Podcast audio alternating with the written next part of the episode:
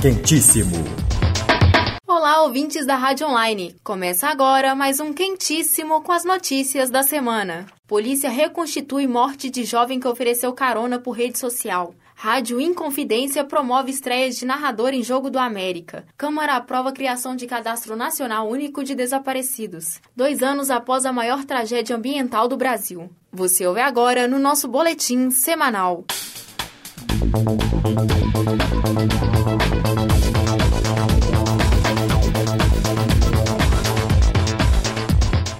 Polícia reconstitui morte de jovem que ofereceu carona por rede social.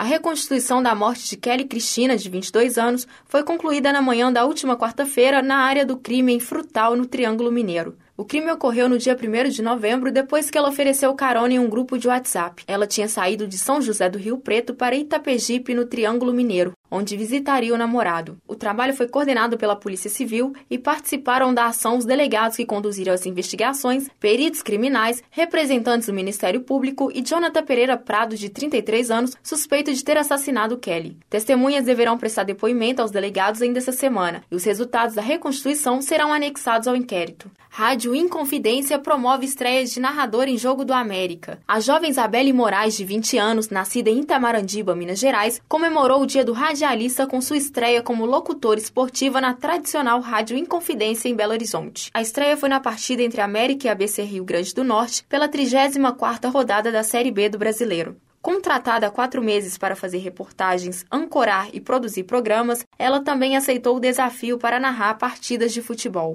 Câmara aprova a criação de Cadastro Nacional Único de Desaparecidos. A Câmara dos Deputados aprovou nesta quinta-feira o projeto de lei que cria um cadastro nacional de pessoas desaparecidas, com o objetivo de agilizar a busca de desaparecidos no país. O texto segue ao Senado. Segundo dados divulgados pelo Fórum Brasileiro de Segurança Pública, 190 pessoas desapareceram por dia nos últimos 10 anos, o equivalente a 8 pessoas por hora. A implantação e coordenação do cadastro ficarão ao cargo do Ministério da Justiça. Diversas diretrizes deverão ser seguidas pelos órgãos de segurança, como desenvolvimento de programas de inteligência e articulação com as demais entidades públicas para investigar o motivo do desaparecimento. Dois anos após a maior tragédia ambiental do Brasil. No último dia 5 de novembro, completou dois anos do rompimento da barragem de fundão da mineradora Samarco na região de Mariana, em Minas Gerais. 19 pessoas morreram na tragédia que deixou um rastro do mar de lama que se espalhou por 650 quilômetros entre Minas Gerais e o Espírito Santo. Há cerca de 300 famílias desalojadas pela lama que atingiu o subdistrito Bento Rodrigues vivem agora na área urbana de Mariana. Poucas foram indenizadas. Boa parte dos pagamentos, 70% a pescadores,